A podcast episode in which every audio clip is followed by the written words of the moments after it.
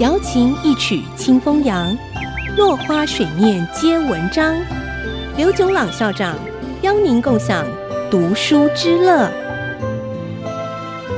这里是爱惜之音 FM 九七点五，欢迎收听《落花水面皆文章》，我是刘炯朗。今天我们讲天然资源、森林和木材。森林占了地球陆地总面积的百分之三十，是许多动植物的生存环境。树木吸收二氧化碳，制造氧气，对温度的调节、风沙的阻挡都有重要的功能。更重要的是，森林树木还有水土保持的作用。然而，天然和人为灾害的损耗，以及林木的大量砍伐，都使森林的永续陷入困境。以我们常用的纸为例。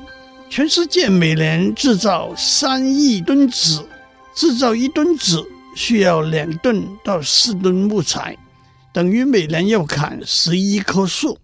纸用的最多的国家，例如美国、芬兰、瑞典、法国、瑞士，平均每年每人要用两百多，甚至超过三百公斤的纸。接下来，让我们谈环境与经济。共创双赢。谈到环境变迁、天然资源损耗等有关人类可以延续性发展的重要议题，除了消极的节制和避免之外，科学研究和技术的发展更是我们希望之所系。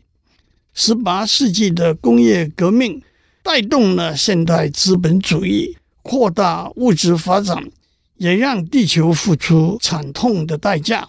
所谓人造资本的数量攀上巅峰，这些人造资本包括汽车、飞机、铁路、公路、高楼大厦、空调系统、塑胶袋、电池，都为我们带来生活上许多舒适和方便。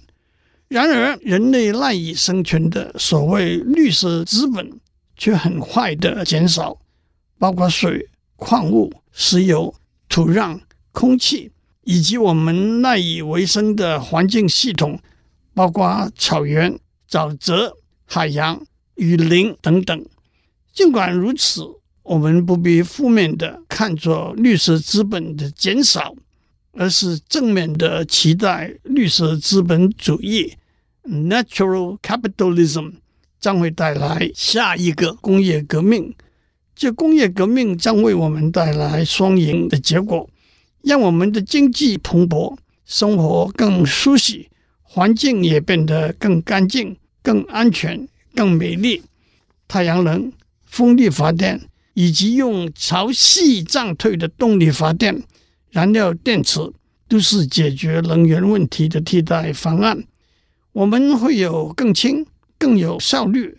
用电池取代汽油的汽车，我们会有能够有效防热、防风雨，用太阳的光来照明，利用太阳能来启动冷暖气系统的绿色建筑。我们会有省水的洗衣机、洗碗机和厕所，以及有效的废水回收和处理系统。我们会有顺应大自然环境的方法。从事畜牧、农牧的生产。今天先讲到这里，我们下次再见。落花水面皆文章，联发科技真诚献上好礼，给每一颗跃动的智慧心灵。